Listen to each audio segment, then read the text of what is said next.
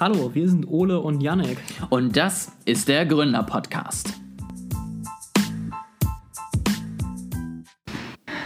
Hi, Ole, sag mal, äh, magst du eigentlich Roboter?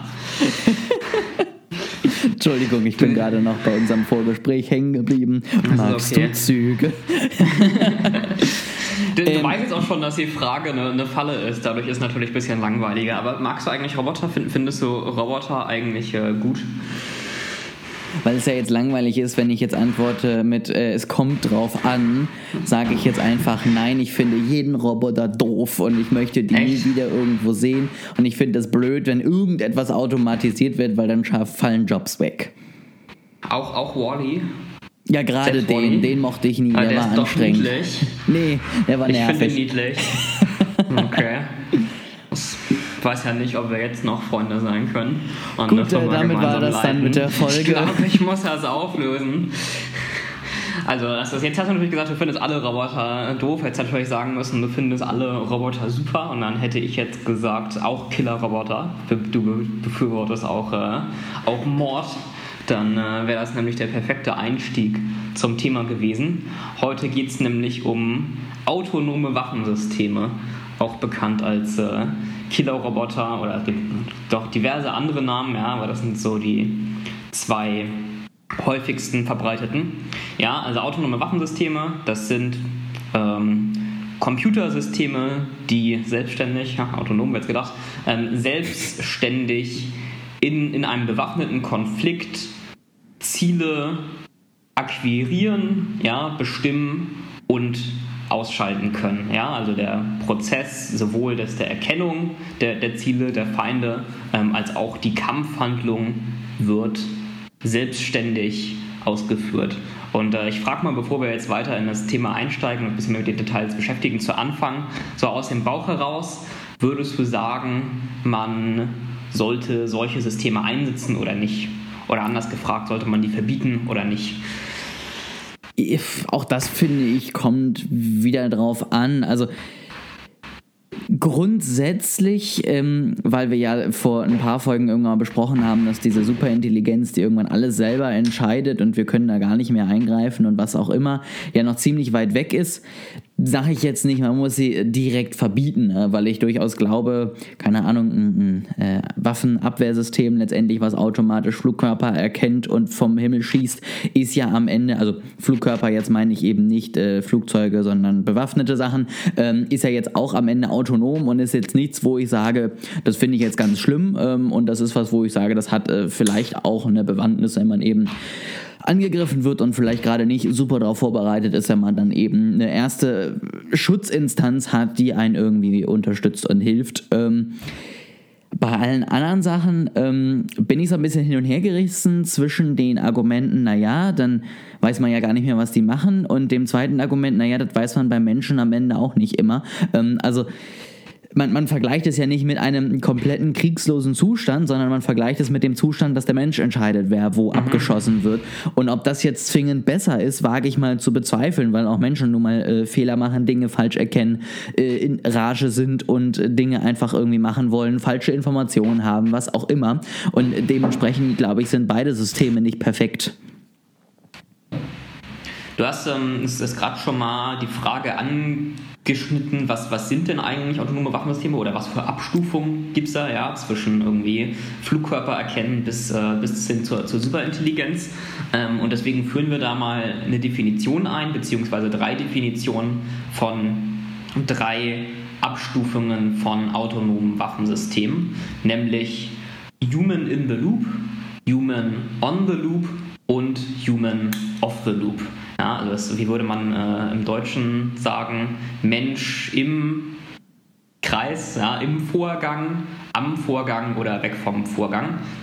Und äh, wie man sich vielleicht schon denken kann, also Human in the Loop bedeutet, ein Mensch ist notwendig, damit dieses System funktionieren kann. Es wird auf jeden Fall eine menschliche Eingabe innerhalb des Prozesses vom Ziel akquirieren bis zur Kampfhandlung geben, aber es gibt eben auch autonome Anteile. Also äh, eine Wärmesuchrakete zum Beispiel wäre Human in the Loop. Ja, das ist, da sitzt ein Mensch und der akquiriert das Ziel und der äh, betätigt quasi den, den Abschießknopf, aber in der Kampfhandlung selbst durch diese Wärmesuchfunktion ähm, gibt es auch einen autonomen Anteil beziehungsweise einen Anteil, den die Maschine übernimmt. So, dann Human on the Loop. Das bedeutet, das System kann voll autonom agieren. Das kann alle notwendigen Schritte für, für diesen Prozess, ja, wie gesagt, von Ziel akquirieren bis Kampfhandlung durchführen, ähm, kann es voll autonom durchführen. Aber ein Mensch kann immer noch da drin sitzen und kann eingreifen und Dinge korrigieren. Und dann gibt es Human Off the Loop. Ja, das entsprechend, da ist es dann nicht mehr. Also da geht das System voll autonom vor aber der Mensch kann quasi nicht mehr eingreifen und äh, nicht mehr korrigieren. Es darf immer noch schon einen Ausknopf geben, ja, das heißt jetzt nicht, dass, äh, dass man in das System nicht mehr eingreifen kann, dass man das mal nicht mehr ausschalten kann, ja, aber das ist quasi auch die einzige Möglichkeit, also das ist, das ist so eine binäre Entscheidung, man kann das System einschalten oder ausschalten, mhm. aber man kann nicht währenddessen sagen, wenn das, wenn das System fünf Ziele akquiriert hat, nur eins bis vier ausschalten und nicht, nicht fünfte. Ja, solche, solche ähm, feingetunten Sachen kann man dann nicht mehr machen, ähm, während man eben das bei, bei Human on the Loop schon kann. Da ist es bisher ein bisschen abgestufter. Würdest du jetzt sagen, nach, nach den Definitionen vielleicht bestimmtes davon erlaubt und, und anderes nicht? Also keine Ahnung, vielleicht nur Human in the Loop und die anderen nicht, wenn man da, da nicht mehr ausreichend korrigieren kann? Oder würdest du sagen, immer noch, es kommt trotzdem weiterhin drauf an? Also eine, eine Kombination aus beidem. Also ich finde sowohl äh, in the Loop als on the Loop etwas, wo ich sage, da schafft man es ja vielleicht auch einfach dass man sich gegenseitig unterstützen kann. Ne? Also die, der, der Mensch äh, kriegt vielleicht von der Maschine einfach bessere Daten, bessere Übersichten und ähnliches, kann dadurch bessere Entscheidungen treffen und die Maschine kümmert sich dann darum, äh, beziehungsweise eben die Maschine macht das und der Mensch kann zur Not sagen, äh, da hast du jetzt gerade irgendwas falsch mhm. erkannt. Das finde ich durchaus breites Dinge, wo ich sage, da, da sind vielleicht von beiden Seiten so ein bisschen die Fehler ausgemerzt und man hat vielleicht sofern man das in diesem Zusammenhang sagen kann, ein besseres System. Ähm, bei jetzt komplett off the loop ähm, finde ich es tatsächlich schwer, wobei auch da meinte ich jetzt ja gerade eben bei dem äh, bei, der, bei der Selbstverteidigungsrakete, die könnte ja rein theoretisch das auch machen, ne? Also keine Ahnung, schieß alles vom Himmel, was ungefähr so und so aussieht mhm. und schieß nicht vom Himmel, keine Ahnung, Flugzeug, das gibt man der ein und danach lässt man sie komplett alleine arbeiten. Da würde ich jetzt noch nicht mal zwingend sagen, okay, nee, das finde ich blöd, aber sobald die dann vielleicht auch selber andere Ziele raussuchen kann oder eben selber eher den aktiven Part übernimmt, wäre ich bei Off the Loop dann doch eher vorsichtig. Mhm. Genau, also die Kritik ähm, wird natürlich stärker, quasi je autonomer das Ganze ist, ja. Also bei, bei Human of the Loop, ähm, das wird irgendwie am, am stärksten kritisiert oder am stärksten das Verbot ähm, gefordert, während Human in the Loop schon, würde ich jetzt mal sagen, ethisch weitgehend akzeptiert ist. Ja, also das gibt es ja auch einfach schon viel. Ja, mhm. also während, während Human Off Loop größtenteils nur in der Entwicklungsphase ist, ist ja so eine, so eine Wärmesuchrakete, sowas wird ja auf jeden Fall schon, schon eingesetzt. Das ist ja schon ähm, weit verbreitet und anders kannst du ja bestimmte Kampfhandlungen gar nicht mehr durchführen. Ja, also es ist, wenn du, wenn du ein Gegner hast, der, der, technisch sehr stark aufgerüstet ist, ja, wenn du so einen Überschalljet hast, dann ist es ja irgendwie schwierig, ohne maschinelle Unterstützung ähm, da, da überhaupt gegen vorzugehen. Mhm. Also wir reden jetzt im, im, weiteren Verlauf vor allem über Human On oder Off the Loop, beziehungsweise primär sogar Off the Loop ähm, und schauen uns da jetzt mal ein paar Argumente an, die viel von, äh, die viel von Gegnern oder Kritikern solcher Systeme äh, verwendet wird, insbesondere der Campaign to Stop Killer Robots. Ja, das ist eben die, diese Haupt, dieser Hauptzusammenschluss von irgendwie NGOs und Individuen, ähm, die autonome Waffensysteme ablehnen und ein Verbot dafür fordern, ein internationales. Ich werde in Zukunft übrigens nur noch AWS sagen und nicht mehr autonome Waffensysteme, weil es ein bisschen schneller geht. Hat allerdings nichts mit Amazon Web Services zu tun. Du wolltest was sagen. Das, das, das finde ich beides gut, ja. Also jetzt äh, entwickeln wir hier die Verschwörungstheorien, dass Amazon Web Services eigentlich ähm, Killerroboter sind. Nee, aber was ich eigentlich sagen wollte, das ist ähm, kurzer Einschub, gerade ja ein perfektes Beispiel für Framing, ja. Also die Organisation, die sich eben dann nennt Stop the Killer Robots, hat natürlich das perfekt gemacht, weil ich rede davon, dass ich eben diese Killer-Roboter stoppen möchte und das ist natürlich ein sehr stark eingefärbtes Wort. Also autonome mhm. Waffensysteme ist etwas, wo ich sage, das ist halt einfach ja, trockener, ne? Da, da, da, da schwingen keine Gefühle mit, so, das habe ich halt einfach und Waffen gibt's halt schon und jetzt sind sie halt autonom, das kennen wir halt auch vom Auto oder ähnliches. Das mhm. bringt natürlich nicht so starke Gefühle in ein Hoch, wie wenn man eben über Killerroboter spricht und dass die auf jeden Fall aufgehalten werden müssen, weil wir sonst halt alle sterben werden und ähm, das wollte ich einfach nur mal einschieben, weil ich das tatsächlich sehr für ihre Idee gelungen gewählt finde. Das stimmt, das, da hast du auf jeden Fall ähm, recht. Also es, ist, äh, es, es, hängt viel vom Framing ab ähm, und es geht sehr weit auseinander. Also wenn ich jetzt hier gerade mal auf äh, Wikipedia gehe und mir den Artikel Lethal Autonomous Weapon anschaue, dann stehen hier äh, viele verschiedene ähm, Definition und ich finde, es wird so ein bisschen von, von nüchterner zu äh, immer stärker. Also, are also known as Lethal Autonomous Weapon System, Autonomous Weapon System, Robotic Weapons, Killer Robots or Slaughterbots. Das ich schön. ja.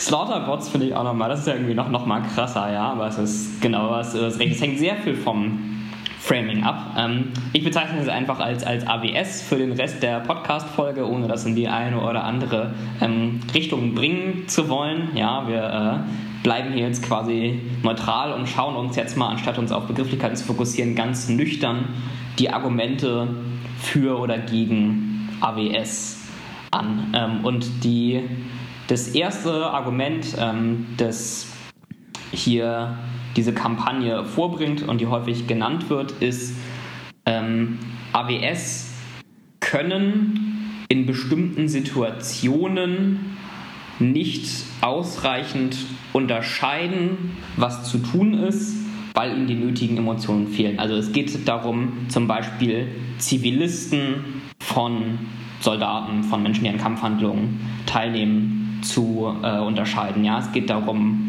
harmlose Situationen von gefährlichen Situationen zu unterscheiden. Also ein äh, Beispiel, das hier in so einem Report genannt wird, ist, ähm, es gibt zwei, zwei Kinder, die spielen mit so Wasserpistolen äh, und rennen irgendwie auf, auf die AWS oder auf die menschlichen Soldaten zu und äh, die aufgeregte Mutter rennt hinterher und ähm, dann, dann sagen hier quasi diese Kampagne oder die Kritiker sagen, ähm, Menschen können diese Situation unterscheiden und können erkennen, das ist harmlos, ähm, während die Roboter, die würden nur bewaffnete Personen auf sich zukommen sehen und äh, würden deswegen das Feuer auf die Kinder eröffnen.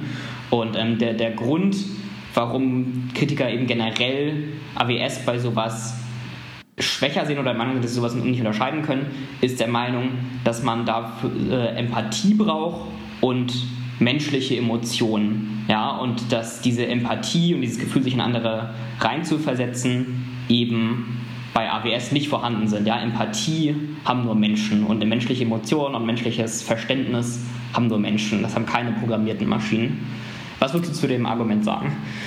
Also keine Ahnung, ich würde grundsätzlich erst einmal sagen, dass das Argument auch einfach umgedreht werden kann. Also ohne jetzt darüber zu reden, ähm, können Maschinen das jetzt auseinanderhalten oder nicht, ähm, denke ich mir auf der anderen Seite könnte man eben auch sagen, dass die Empathie und gerade die Emotionen den Menschen wiederum auch einfach unzurechenbar machen. Also ich war zum mhm. Glück nie in einer Kriegssituation und habe das eigentlich auch nicht vor.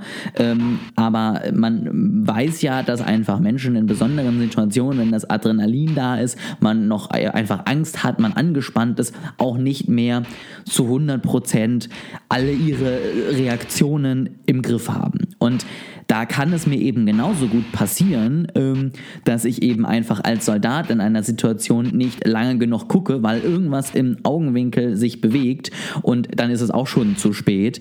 Ähm, und was bei diesem Beispiel mir jetzt wieder in den Sinn kommt, das ist so ein bisschen, finde ich, so wie beim autonomen Fahren auch, mit dieser Entscheidung, fährst du die drei oder die fünf Leute um. Ich frage mich halt immer, wie häufig sowas jetzt passiert in einem Kriegsgebiet, dass jetzt da dann gerade zwei Kinder mit Wasserpistolen auf mich zugerannt kommen. Also das ist ein, mhm. wieder ein sehr eindrucksvolles Beispiel, wo man natürlich sagt, nee, das will ich ja nicht, aber keine Ahnung, ne, irgendwo in der Wüste, wo halt gerade irgendwie zwei Fronten entstehen, glaube ich, laufen selten Kinder mit Wasserpistolen rum. Und ähm, deswegen glaube ich, dass das wieder ein Fall ist, der wahrscheinlich irgendwie nie passiert, äh, wo solche Systeme erst einmal eingesetzt werden und das dementsprechend schon hinfällig ist. Und dann kann ich mir noch vorstellen, so dass man das natürlich auch lernen kann. Also ich kann ja einer Maschine zeigen, was sind Waffen, die schießen können und was sind Wasserpistolen. Ähm, und keine Ahnung, ne? Ich kann vielleicht auch einer Maschine langfristig sogar beibringen, was ist irgendwie eine echte Waffe und was ist eine Attrappe. Und das kann die dann vielleicht sogar durch Sensorik und Co. am Ende schneller und besser und auch ähm, zuverlässiger unterscheiden, als ich als Mensch, der halt irgendwie irgendeine Waffe sieht, die halt meiner sehr ähnlich ist. Ja, ähm, genau, ich habe ja, äh, während ich noch an der Uni war, habe ich im Rahmen vom Ethik-Seminar ein Paper oder eine Hausarbeit zu dem Thema geschrieben ähm, und mich da mit dem Argument auseinandergesetzt und du nennst jetzt quasi fast genau dieselben Argumente, äh, die ich auch genannt habe. Ähm, also vor allem, was du genannt hast, äh, menschliche Emotionen können halt positiv sein in dem Sinne, aber sie können halt auch negativ sein. Ja, und das, ich würde sagen, im Krieg sind sie überwiegend negativ. Ja, und es gibt, man, man kann das quasi in zwei Kategorien einteilen. Das ein, die eine Kategorie ist, Menschen verhalten sich böse. Ja, also es gibt viele Berichte über Vergewaltigungen im Krieg, äh, über Vandalismus aus Wut, über Mord und Folter und Misshandlung aus Wut und, und so weiter. Ja, und das, das hast du eben bei Maschinen nicht. Ja, also Maschinen vergewaltigen niemanden und sie zerstören eben auch nur die, die angegebenen Ziele. Sie, sie nehmen keine bösen Handlungen aus Wut oder Hass vor. Und ähm, der zweite Aspekt, den du auch schon genannt hast, ist ja Angst oder Panik. Ja, also Menschen, die vielleicht keine ähm, bösen, böse Absicht haben, aber eben Angst um ihr Leben haben und deswegen in gerade solchen genannten Situationen ähm, überreagieren. Ähm, und was halt auch noch hinzukommt, ist, also es, bei, bei Maschinen kannst du halt ein anderes ähm, du, du kannst halt das quasi den Wert der Maschinen kannst du niedriger ansetzen als den Wert der menschlichen Soldaten und dadurch kannst du vorsichtiger agieren. Ja, also es, in so einer Situation, wie ich gerade mhm. beschrieben mhm. habe, wenn du quasi eine 50-50 Chance hast, von wegen ist das jetzt gefährlich oder nicht, würde der Mensch wahrscheinlich dann das Feuer öffnen Während ich sagen würde, okay, es kann vielleicht sein, dass die Maschine jetzt zerstört wird, wenn das gar nicht weil nur Kinder mit Wasserpistolen sind, aber das nehme ich jetzt in Kauf, ja. Also das würde ich eher in Kauf nehmen, dass die Maschine zerstört wird und dadurch kann die Seite ähm, vorsichtiger sein. Ich würde dir nicht zustimmen in dem Punkt, dass die Situation nicht vorkommt. Also die Situation, wie jetzt gerade genannt, vielleicht schon, die ist auch ein bisschen konstruiert, aber ich würde sagen, Situationen, in denen Zivilisten und Menschen, die an Kampfhandlungen teilnehmen, nicht eindeutig zu unterscheiden sind, schon. Ja, also irgendwie der Selbstmordattentäter mit der Bombe im Rucksack oder jemand, der einfach nur so einen Rucksack trägt und vielleicht ein bisschen gehetzt aussieht. Ja, also ich glaube, es kommt schon in Kriegsgebieten kommen schon häufig Situationen vor, wo man äh, Zivilisten und äh, Nicht-Zivilisten unterscheiden muss oder Menschen, die böse Absichten haben und Menschen, die keine bösen Absichten haben. Ja, das stimmt natürlich, aber da finde ich, ist dann wiederum ja ähm, wieder der Punkt, den ich gerade meinte, da kann dann vielleicht ja sogar eine Maschine durch Sensorik und Co. vielleicht sogar mehr erkennen. Also, keine Ahnung, zumindest. Mhm über eine gewisse Nähe, dann kann ich relativ genau vielleicht rausfinden, hat er irgendwas im Rucksack, hat er irgendwelche Stoffe da drin oder ähnliches oder eben, wenn ich diese Waffe jetzt scanne, ist die geladen oder nicht. Ähm, ne? Also mhm. da habe ich vielleicht als Maschine noch mehr Möglichkeiten am Ende als als Mensch, der das Ganze halt immer nur einfach mit dem Auge betrachten kann. Ja, da würde ich dir zustimmen und ich finde, dieses Argument mit Maschinen haben keine Empathie und keine menschlichen Emotionen, die für solche Situationen notwendig wären, das überzeugt nicht. Weil mhm. also es ist in, in so einer Split-Second-Situation, da ist ja nicht entscheidend, wie viel Empathie du hast. Ja? Das, da ist ja entscheidend, ob du erkennen kannst, ob die Situation gefährlich ist oder nicht. Mhm. Und da würde ich dir zustimmen, dass es, dass es wichtiger ist und dass Maschinen darin besser sind, ähm, sowas zu erkennen als Menschen. Dann kommen wir mal zum, zum nächsten Argument. Ähm, jetzt jetzt wird es schon ein bisschen schwieriger, als das, oder ich finde zumindest, es wird schwieriger als eindeutig zu beantworten. Und zwar die Frage nach Verantwortung. Wenn ein Fehler begangen wird oder auch wenn bewusst ein Kriegsverbrechen begangen wird, also auf jeden Fall, wenn wenn was falsch läuft und jemand zur Verantwortung gezogen wird, dann ist es laut Argumente der AWS-Kritiker schwieriger, das bei autonomen Waffensystemen zu machen. Also beim Menschen ist der Soldat, der das Kriegsverbrechen begangen hat oder den Fehler gemacht hat, verantwortlich.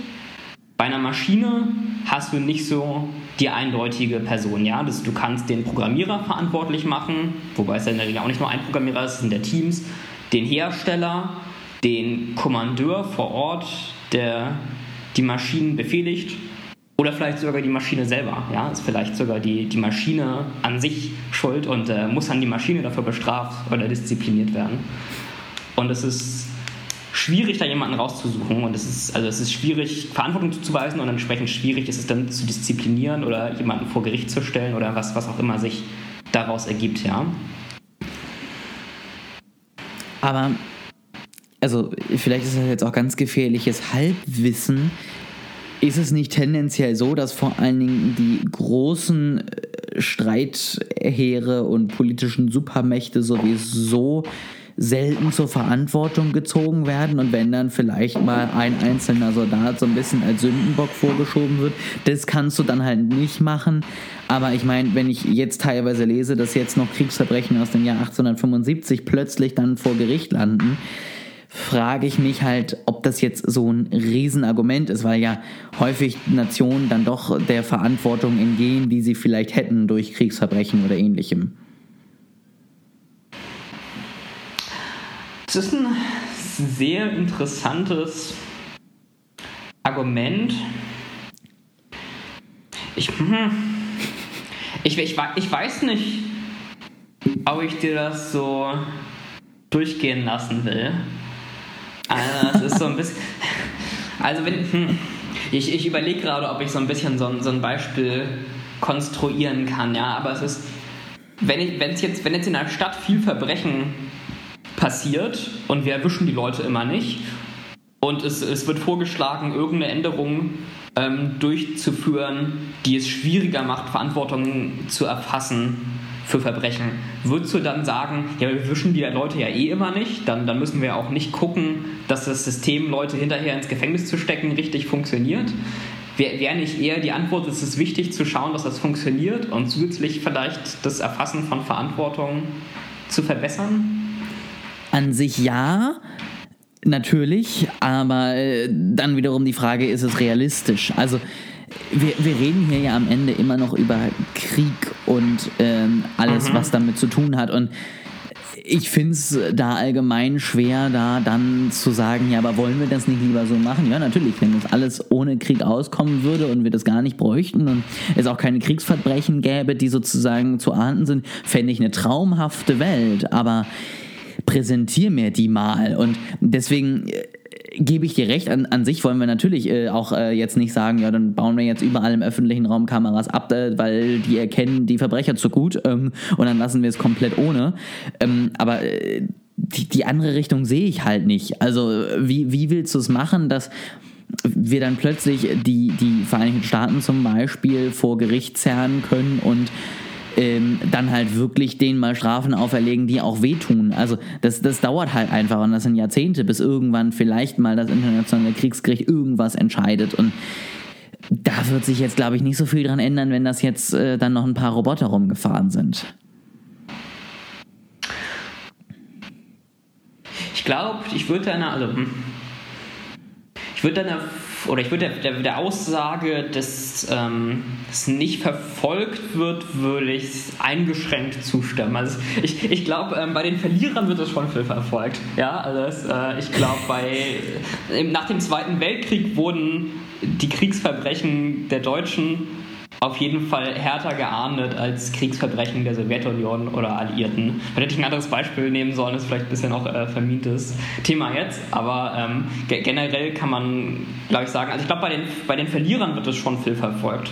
Und ich würde sagen, also wenn, wenn die Hälfte zumindest verantwortlich gemacht wird, dann ist es immer noch wichtig, einen guten Prozess zu haben, um verantwortlich machen zu können, würde, würde ich jetzt mal behaupten. Gut, da, da gebe ich dir dann auf jeden Fall wieder recht, aber dann kannst du doch als Gewinnermacht auch einfach die ganzen Ingenieure, die das irgendwie entwickelt haben und die verantwortlichen Commander da, dann sperrst du dir halt einfach alle ein, ist doch dir egal. Also, ne, jetzt mal ganz pragmatisch Ja. gesprochen. Ja, du hast schon recht. Und ich glaube, die, ich glaub, die Verlierer haben auch seltener autonome Waffensysteme. Ja, also ich glaube, also wenn es irgendwie Krieg gegen den Terror durch die USA gibt, dann sind es mit Sicherheit die USA, die die Killerroboter haben und weniger die, die Terroristen. Also die sind ja deutlich schlechter materialistisch ausgestattet. Guter Punkt. Man, man könnte, ich finde, man könnte schon noch argumentieren, man sollte trotzdem darauf achten, dass es ethisch ist, auch wenn es sich in Klammern aktuell nicht wirklich durchsetzen lässt und deswegen nicht aufgeben. Aber in der Praxis, finde ich, ähm, hast du ein sehr, sehr gutes Argument vorgebracht. Ich äh, gehe mal über zum nächsten Punkt. Ähm, und jetzt wird es nochmal noch sehr schwammig oder ich würde sagen, jetzt wird es nochmal sehr, sehr schwierig, ähm, hier irgendwie klar mit, mit Statistiken oder Fakten dagegen oder dafür zu argumentieren. Das nächste Argument ist, töten ist etwas, das nur Menschen durchführen sollten. Das ist inhärent menschlich und es ist inhärent unmoralisch, das an Maschinen outzusourcen und Maschinen ähm, entscheiden zu lassen, wer lebt oder wer stirbt. Man überschreitet damit eine moralische Linie, weil das so, so eine verantwortungsvolle Entscheidung ist, dass das nicht automatisch durch Maschinen entschieden werden sollte. Ja gut, das ist jetzt halt ein Totschlagargument. Das kannst du ja am Ende immer bringen. Aber ich finde, das sollte so nicht sein. Ähm, da, da kann ich ja jetzt nur gegen sagen, wenn ich jetzt auf der anderen Seite wäre, ich finde schon. Ähm, aber das ist dann ja immer noch kein wirkliches Argument, sag ich mal. Ähm, am Ende ist das ja auch so ein bisschen die Richtung, in die ich auch gegangen bin, wo ich meinte, ich finde es schon gut, wenn der Mensch vielleicht immer noch eingreifen kann und man dadurch auch eben immer noch äh, Fehler in einem anderen System ausmerzen kann, man vielleicht sozusagen nochmal eine Kontrolle hat, man äh, auch am Ende noch einen Menschen überhaupt im System drin hat. Ähm, weil das vielleicht dann doch noch ein bisschen runder läuft und vor allen Dingen, weil es dann halt auch nicht irgendwann nur Krieg ist, der uns dann vielleicht gar nicht mehr juckt, weil das sind halt ein paar Killerroboter, die auf ein paar andere Killerroboter schießen und dann sagen wir halt so, ja, lass sie doch machen, stirbt ja wenigstens kein Mensch. Ähm, das ist natürlich jetzt auch keine Zukunft, wo ich sage, wow, das ist jetzt der Traum, äh, den jeder hat und so soll es am Ende werden. Ähm, aber ich finde das Argument halt schwer, weil da kann man ja nie das so widerlegen, dass äh, dieses Argument entkräftet wird, weil ich kann mich dann ja immer wieder auf meine Moral berufen und sagen, für mich geht es nicht und da werde ich nie irgendwas gegen sagen können. Also würdest du der Aussage widersprechen? Würdest du sagen, ist das nicht so? Nicht zu 100 Prozent. Also, das meinte ich ja gerade mit dem, äh, ich finde es gut, wenn immer noch vielleicht tatsächlich allgemein Menschen irgendwie auch von Kriegshandlungen betroffen sind, damit es nicht etwas wird, was so normal ist wie irgendwie eine maschinelle Fertigung eines Autos, weil irgendwie nur noch Roboter mhm. beteiligt sind. Ähm, aber ich finde, es ist einfach eine Aussage, die schwer zu treffen ist, weil jeder eine andere Moral hat und jeder anders die ethischen Grundsätze dort ansetzt. Und äh, ich glaube, es gibt sicherlich Leute, die sagen, naja, wir haben ja jetzt schon Drohnen, die können das ja auch und wehgetan hat es mir nicht, dass die das jetzt macht und ich es nicht machen muss. Und deswegen finde ich es einfach ein schwaches Argument. Okay. Also mich hat einfach deine Meinung äh, interessiert, ob du das findest oder nicht. Äh, ich finde, das muss man auch gar nicht groß weiter begründen. Also die Kritiker hier begründen es ja auch nicht. Es ist einfach ich finde, es ist so ein, so ein Bauchgefühl, so eine Bauchentscheidung. Ja, aber eine Bauchentscheidung kann am Ende, glaube ich, nicht die Entscheidung sein für das US-Militär, ob man die jetzt einsetzt oder nicht. Also ich glaube, mein, also mein Bauch sagt mir schon nicht komplett. Also wie gesagt, ich möchte nicht, dass komplett der Mensch raus ist, aber ich würde tendenziell sagen, wenn ein bisschen mehr übernommen wird, finde ich das bis jetzt noch nicht so, dass mir dann da sich alles im Magen mhm. umdreht. Aber wie gesagt, das ist jetzt aus der Sekunde raus. Man könnte sich auch die Frage stellen, inwiefern aktuelle Kampfhandlungen auch schon menschliches Töten beinhalten, ähm, was gar nicht notwendigerweise dieses Argument widerlegen muss. Also es kann auch sein, dass aktuelle Kampfhandlungen auch einfach unethisch sind. Ähm, aber generell ist es in Konflikten schon häufig so, dass irgendwie durch, durch ähm, keine Ahnung, Generäle, ja, was auch immer, wer auch immer die Entscheidungen trifft, ähm, eine Position der, der Feinde erkannt wird und dann wird Artilleriefeuer auf diese Position gestartet. Mhm. Ja, und es ist, es, ist, es ist halt nicht so, dass Soldat A vor Soldat B steht und dem dann in den Kopf schießt, ja, sondern man, man schießt halt irgendwie mit Artillerie in so eine generelle Richtung ähm, oder bombardiert eine bestimmte Fläche und trifft dann halt Leute oder trifft nicht.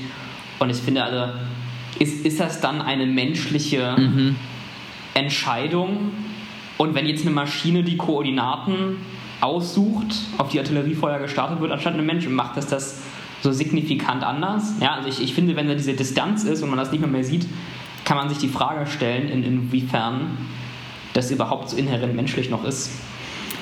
Ja, und ähm, am Ende denke ich mir bei dem Argument halt auch, also A, wie du schon sagst, wir haben diese typischen Grabenkämpfe nicht mehr, wo auf der einen Seite das eine Militär steht, auf der anderen Seite das andere und dann wird halt geschossen, bis äh, niemand mehr über ist.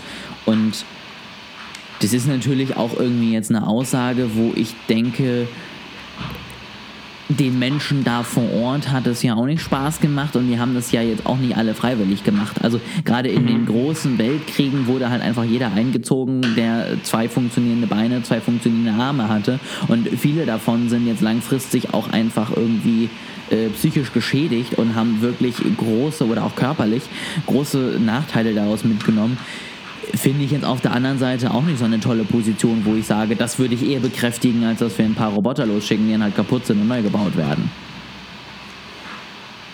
Wir kommen zum äh, letzten Punkt. Der ist jetzt zum, quasi zum Kontrast. Ähm, es ist der wieder ein bisschen faktenreicher, würde ich sagen, und ähm, wenig, weniger so aus dem Bauch heraus. Ähm, das letzte Argument ist, wenn keine oder weniger Menschen, oder sagen wir mal keine, wenn, wenn man nur noch die Roboter einsetzt, wenn man nur noch AWS einsetzt, ähm, sterben keine Menschen mehr in dem Konflikt. Es besteht nicht mal ein Risiko, dass Menschen in dem Konflikt sterben. Wenn weniger oder wenn keine Menschen mehr bei Kriegseinsätzen sterben, werden Regierungen mehr Kriegseinsätze beschließen, weil das für sie ja die die Hürde ist niedriger. Ja, einer der Punkte, wo man nicht in den Krieg gehen würde, nämlich dass ähm, die eigene Bevölkerung darin stirbt, ist weg. Folglich gibt es mehr Krieg und mehr Krieg ist schlecht. Und deshalb sollte man das nicht einführen. Das ist tatsächlich bisher so das äh, Argument, was mich am meisten überzeugt, in dem Sinne, dass wir dann natürlich auch nicht immer zwingend auf der anderen Seite auch nur Maschinen haben. Ne? Also wenn genau, das wäre jetzt der nächste Punkt, ein wichtiger Punkt gewesen. Ja, sonst könnte man sagen, es sterben ja nur noch Roboter und dann ist wieder, ja, aber genau. Genau, also das ist eben der Punkt. Ne? Also wenn es jetzt wirklich dann auf allen Seiten nur noch Kriegsroboter gibt und am Ende ist es ein Vergleich, wer die besseren Kriegsroboter hat und der hat dann halt irgendwas gewonnen. Ähm, ja, dann ist immer noch nicht schön, weil es kann ja auch immer noch Kollateralschäden geben. Aber grundsätzlich hätten wir dann halt einfach eine Kriegsführung, die schon mal ein bisschen besser ist, weil wir halt einfach nur noch vielleicht zwei bis fünf Prozent der Opfer hätten, die das Ganze bringt und halt ordentlich Ressourcen, die draufgehen, die gehen ja trotzdem noch drauf. Ähm, die muss sich ja immer noch als Staat locker machen. Ähm, und dann ist das jetzt was, wo ich sage, das finde ich jetzt erstmal nicht schlecht. Auf der anderen Seite natürlich, solange das noch nicht der Fall ist, ist es halt gefährlich, ne? dass man dann eben sagt, die großen reichen Länder, die das Geld haben, sowas zu entwickeln und denen es auch nicht wehtut, davon ein paar tausend zu bauen, die marschieren dann halt mit Robotern in Länder ein, die es nicht haben und töten da halt immer noch dieselbe Anzahl, wenn nicht sogar mehr Menschen, weil sie effizienter sind. Und das ist natürlich schon eine Zukunft, die ich auch jetzt nicht so wunderschön finde, weil ich da halt auch glaube, dass das auch einfach den Großmächten noch mehr Macht geben kann langfristig und dazu führt, dass die halt einfach mit noch weniger Aufwand äh, noch mehr am Ende irgendwie versuchen werden zu kontrollieren. Das ist ähm, einer der, oder das ist der Punkt, den ich am meisten in meinem Paper damals ähm, untersucht habe. Und ich habe insbesondere innerhalb dieser Logikkette einen Schritt angeschaut, nämlich der Schritt, wenn weniger oder keine Menschen auf der eigenen Seite sterben, machen Politiker eher Krieg, führen Politiker eher Krieg und haben eine niedrigere Hürde dafür. Da habe ich mal angeschaut, stimmt das überhaupt? Ähm, und als erstes führen wir eine Prämisse ein. Die Prämisse ist, den Politikern selber ist es ein bisschen eine harte Prämisse, ja, aber wir führen die Prämisse ein, den Politikern selber ist es egal, ob ihre Bevölkerung in dem Krieg stirbt. Mhm. Äh, das ist für die nicht relevant. Relevant ist für sie nur, ob das für sie irgendwie Konsequenzen hat, zum Beispiel indem sie dann abgewählt werden, ob, äh, weil die Bevölkerung das schlecht findet. Ja? Und also Diktaturen sind damit schon mal sowieso relativ stark raus, ja, weil die können eh nicht abgewählt werden. Okay, in bestimmten Bereichen kann man vielleicht sagen, Bevölkerung wird jetzt so stimmt, dass es eine Revolution gibt und so weiter. Aber wir gehen jetzt erstmal davon aus, für Diktaturen hat das irgendwie keine Konsequenzen und ihnen selber ist es auch egal, dass hier die eigene Bevölkerung stirbt. Das heißt, da ist es schon mal weg. Und dann schauen wir Demokratien an ähm, und hier ist, ist dann die Frage, wählen Menschen ihre Politiker ab, weil sie Kriege angefangen haben, in denen Soldaten sterben? Ähm, und das ist gar nicht so eine, so eine, einfache Frage zu beantworten, weil du kannst ja irgendwie nicht in die Köpfe der, der Menschen reinschauen, ähm, du, du kannst äh, auch nicht deren, deren Wahlverhalten sogar, also du kannst höchstens irgendwie Umfragen machen, in denen du fragst, warum haben sie den Politiker abgewählt, ja, und so und so viele Leute ähm, sagen dann, ja, wegen, wegen dem Krieg. Oder du kannst Umfragen machen, finden sie das gut oder schlecht, ja, oder wie sehr sind sie persönlich den Krieg betroffen und so weiter. Und ähm, ich habe mir das ein bisschen angeschaut und also es ist schwierig abschließend zu sagen, aber ich würde mich da ähm, eher auf die Seite der Kritiker stellen. Also ich würde eher sagen, es beeinflusst das. Andere Leute haben das ihm widersprochen, sie haben nämlich angeschaut, inwiefern besteht eine Korrelation zwischen Anzahl der getöteten Soldaten und Public Support für den Krieg. Ja? Für mhm. US-Einsätze gibt es ja eine Studie, wo irgendwie angeschaut wurde, ja, Vietnam und äh, Zweiter Weltkrieg und ich weiß gar nicht, an was für Kriegen die USA da beteiligt werden, sicher sehr viele. Ja, und an, an denen wurde irgendwie geschaut, wie viele Soldaten sind da gestorben äh, und äh, wie hoch war die Unterstützung in der Bevölkerung für den Krieg und gibt es eine Korrelation. Ähm, und da hat einer der, der Pro-AWS-Leute ähm, quasi gesagt, da ist keine Korrelation, folglich fällt dieses Argument weg. Ja, der hat zum Beispiel gesagt, im Zweiten Weltkrieg sind deutlich mehr US-Soldaten gestorben als im Vietnamkrieg, viel, viel mehr. Und trotzdem hat der Zweite Weltkrieg mehr öffentliche Unterstützung erfahren in den USA durch die Bevölkerung als der Vietnamkrieg. Folglich ist keine Korrelation, folglich äh, interessiert es die Leute quasi gar nicht, ob, ob da Soldaten sterben. Ja, sie wählen keine Politiker, das ist davon ab. Ähm, und folglich fällt das Argument weg. Ähm, dem würde ich aber widersprechen, weil er hat ein bisschen die Studie quasi falsch, oder also er hat daraus gezogen, er hat aus der Tatsache, dass es keine Korrelation gibt, gezogen, dass es keine Kausalität gibt. Dem ist aber nicht so, ja, sondern es ist natürlich so, viele Faktoren beeinflussen, ob jemand für oder gegen den Krieg ist. Ja, es ist ja nicht nur, wie viele Menschen darin sterben. Und der Zweite Weltkrieg hatte einfach schon so, oder der Einzige zum Zweiten Weltkrieg hatte einfach schon so viel, viel größere Unterstützung in den USA als Vietnam. Ja, das wäre auch so gewesen, wenn, wenn die Verteilung anders gewesen wäre. Und wenn man sich quasi anguckt, wird die Unterstützung mehr oder weniger ja, es gibt einen Punkt X, festgelegte Unterstützung, wird die mehr oder weniger, wenn mehr US-Soldaten darin sterben, dann beeinflusst es es schon. Ja, also es gibt zwar insgesamt keine Korrelation, das liegt aber daran, dass eben andere Punkte diese Korrelation kaputt gemacht haben, dass sowieso Vietnam unbeliebt war und so weiter, aber trotzdem beeinflusst es das. So, ja. und deswegen würde ich sagen, ja. Nee, erzähl weiter. Deswegen würde ich sagen, die AWS-Kritiker haben recht. So, dann bin ich fertig. Genau, ähm, ich, ich finde, man muss da ja auch immer überlegen, also ich finde es spannend, dass du das so untersucht hast, aber wir vergleichen hier, finde ich, auch so ein bisschen Äpfel mit Birnen. Also wir gucken uns jetzt an, hängt die Anzahl der Toten eben mit der Anzahl der Befürwortern zusammen, sage ich mal ganz einfach gesagt. Ähm, wir können ja aber im Moment gar nicht modellieren, was passiert, wenn Anzahl Tote genau, gleich ja. Null ist. Also das ist ja nochmal ein ganz anderer Punkt. Und dann ist auch die Wahrnehmung ja wieder eine ganz andere. Also ähm, keine Ahnung, äh, ich sag mal, ich weiß es nicht, war nicht dabei, ähm, aber im Zweiten Weltkrieg hat man vielleicht gesagt, wir schicken unsere Jungs, um da ne, hier Deutschland zum Fall zu bringen und da sind wir super stolz drauf. Und das andere war halt irgendwie, ja, warum machen wir das eigentlich? Wenn ich halt da Maschinen reinschicke, ja, das ist mir dann halt vielleicht auch egal, warum die jetzt da hinlaufen dann laufen da die Maschinen halt hin, dann gehen halt die Maschinen kaputt und dann ist es halt so. Also so wird es nicht sein, aber des, deswegen glaube ich, man kann das einfach nicht vergleichen, eben mit zu sagen, es waren 10% oder 20% mehr oder weniger Tote oder wir haben eben null und haben dementsprechend einfach wirklich eine ganz andere Voraussetzung und eine ganz andere ähm, ja. grundsätzliche Einstellung wieder in, in, in der Bevölkerung. Ja, also es ist, ich, ich würde sagen, es hat auf jeden Fall einen Einfluss, ja, also es, wenn Deutschland jetzt äh, morgen Dänemark erobert und dabei nur AWS einsetzt, wäre es, glaube ich, den meisten Deutschen trotzdem nicht egal und sie wären trotzdem dagegen, ja, weil sie irgendwie keinen Grund sehen, äh, Dänemark anzugreifen. Aber es beeinflusst es auf jeden Fall stark, ja. Es ist also genau. Ich habe jetzt eben sehr ausführlich gesagt, um im Grunde nur zu sagen, ja, er hat Korrelation und Kausalität verwechselt. Ja, das heißt, man kann das nicht einfach so. Ähm, eins zu eins gleichsetzen. Aber ich finde es so schön, Punkt, dass wir hier noch einen Bildungsauftrag haben und nochmal Korrelation und Kausalität ja. so ein bisschen erklären. Das hast du gut gemacht, Janik.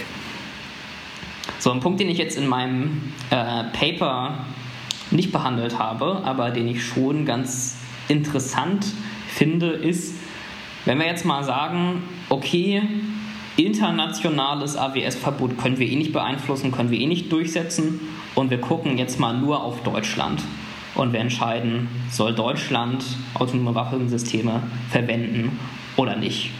Könnte man jetzt nicht so ein bisschen auf die Spitze getrieben sagen, naja, wir sind sowieso die Guten und deswegen ist es bei uns auch nicht schlimm, wenn wir mehr Einsätze haben, weil wir annexieren ja eh keine Nachbarländer, wir machen ja eh nur Friedensmissionen und äh, Terrorismusbekämpfung, ja, und wir sind ja die Guten und es ist ja gut, wenn wir mehr guten Krieg in Anführungszeichen ähm, durchsetzen und ob irgendwie China oder Russland oder so das verwenden, das können wir eh nicht beeinflussen. Ja, ähm, also das ist. Nix ist, du, du stimmst mir zu. Das ist natürlich ein, ein, schwerer Punkt, weil du den ja immer erbringen kannst. Das war ja wie, wo hatten wir das nochmal? War das bei Drohnen oder so? Ähm, aber am Ende kannst du ja immer sagen, naja, die anderen machen es sowieso und dann können wir es ja auch machen. Ach nee, genau, es war bei irgendwie ähm, Kinder dann zu, zu Superintelligenzen ran äh, züchten sozusagen. Da mhm. hatten wir ja denselben Punkt, ne? so von wegen, die Bösen machen das sowieso und äh, machen dann nachher noch irgendwas Blödes mit, so ungefähr. Dann können wir es ja auch machen, einfach um uns zu verteidigen ich finde diese Argumentation immer so ein bisschen blöd, weil ich denke, naja gut, dann kommen wir halt nie aus dem Kreislauf Krieg und äh, Annexion und ähnlichem raus, wenn wir immer sagen, naja, aber die anderen machen es ja auch. Aber ich bin da dann auch realist genug, um zu sagen, aber ich glaube, so wird es am Ende auch sein, weil wenn äh, Supermächte, die jetzt vielleicht nicht so ganz friedlich uns gegenüber gesinnt sind, in der Lage sind, das ähm, zu bauen, und da denke ich, dass das die beiden Größen auf jeden Fall hinkriegen, dann werden sie es auch tun. Und da werden sie keine Rücksicht darauf nehmen, dass wir sagen, aber wir haben ganz klar versprochen, wir machen das nicht. Das sieht man ja auch bei allen möglichen Atomabkommen, die dann irgendwie mhm. geschlossen wurden, wo dann halt doch im Geheimen irgendwelche Entwicklungen stattgefunden haben und man leider dann äh, dieses Atomabkommen dann irgendwann wieder verlässt oder dann mal ein Politiker da macht es, der das blöd findet und das einfach ignoriert oder austritt und wir haben dann ja kein Druckmittel, außer wiederum wieder den Krieg, äh, den wir dann halt androhen können. Aber das ist natürlich auch nicht die Lösung zu sagen, wir setzen jetzt mit Krieg durch, dass die anderen keine AWS bauen. Hm, sind wir beide jetzt für Slaughter-Robots? So ein bisschen durchgedrungen in, in der Diskussion, oder? Also ich glaube, meine Meinung von, vom Anfang hat sich noch nicht ganz verändert, dass ich grundsätzlich immer noch die befürworten würde, wo zumindest man noch in das System eingreifen kann. Ähm, dass ich es gut finde, dass man da vielleicht auch eben nochmal Dinge rechtzeitig korrigieren kann. Aber aus dem einfachen Grund, weil ich glaube eben, was ich gerade meinte, dass äh, die Gegner es sowieso machen, ähm, wäre es falsch, sich dem komplett zu verschließen, präventiv da noch nicht mal in die Richtung irgendwie sich weiterzuentwickeln und ähm, dann zu sagen, nein, nein, wir machen das nicht, weil das ist böse, weil das, glaube ich, einfach tatsächlich rein machtpolitisch die falsche Richtung wäre. Ich finde es schwierig. Also ich möchte jetzt äh, quasi kein offizielles Ja oder Nein oder für, dafür oder dagegen ähm, hier in dem Podcast abgeben, aber es, ich, man sieht auf jeden Fall, dass es ein komplexes Thema ist. Ja, und es, ich glaube, wenn du Leute quasi auf der Straße intuitiv befragen würdest, bist du für autonome Waffensysteme oder dagegen? Ich glaube, viele würden intuitiv sagen dagegen, aber ich finde, wenn man sich jetzt die Argumente mal genauer ansieht und sich differenziert damit auseinandersetzt, sieht man auf jeden Fall, dass es ein komplexes Thema ist mhm. und dass es keine eindeutige Sache ist und dass es schon auch Argumente für den Einsatz gibt und dass die Argumente dagegen an vielen Stellen Lücken haben. Da gebe ich dir recht. Ähm, am Ende bin ich froh, dass ich es nicht entscheiden muss, dass ich in keiner Position sitze, ähm, die da irgendwie Einfluss drauf hätte. Ähm, und keine Ahnung, wir haben das Ganze ja auch immer unter der Prämisse diskutiert, dass es ja nun mal allgemein immer Krieg gibt. Also wir, wir, haben ja jetzt nicht darüber gesprochen, finden wir das gut, dass es jetzt Killerroboter gibt, die jetzt einen neuen Krieg anfangen, weil der vorher nie stattgefunden hätte oder ähnliches, sondern äh, es gibt nun mal Krieg auf dieser Welt und äh, was ja. setzt du da ein oder eben nicht? Und äh, klar, wenn wir jetzt als Gegenpunkt gehabt hätten, wir lassen es einfach komplett, dann können wir das ja grundsätzlich vielleicht auch erstmal befürworten, ne? aber das war ja leider kein Punkt in dieser Diskussion. Die, äh, dieses Szenario, äh, wo er es gerade erwähnt, dieses Szenario, wie es das in Quality Land gibt, ja, äh, von wegen, die zwei autonome Systeme erkennen angeblich irgendwie was und führen quasi einen, einen riesigen Krieg durch, ähm, den sie selbstständig starten, bevor irgendein Mensch irgendwas mitbekommen hat, den äh, weise ich übrigens zurück. Ja, also die, die unterliegende Annahme auch für Human Off the Loop ist immer noch, dass irgendwie der, mindestens die Entscheidung über den Start oder generell über den Einsatz ähm, durch den Menschen getroffen wird. Ja? Und dass keine, kein automatisches Monitoring für jegliche Angriffe weltweit irgendwie äh, durchgeführt wird und dann die Maschinen selbstständig darauf reagieren. Das finde ich doch schon mal ganz äh, beruhigend. Das wäre auch bedenkenswert, aber ich glaube, an dem Punkt ähm, sind wir auch technisch noch sehr weit von entfernt. Das glaube ich auch. Gut, dann haben wir das Thema ja einmal so ein bisschen durchgesprochen. Ähm, ich fand es ganz interessant, da nochmal so ein bisschen, äh, wie du schon sagst, die fundiertere äh, Gespräche drüber zu führen, weil klar, äh, grundsätzlich sagt man gleich bei vielen Dingen, die mit Krieg zusammenhängen, irgendwie einfach grundsätzlich, nö, finde ich doof. Ähm, aber meistens hängt halt dann doch mehr dran, als man am Anfang vielleicht denkt.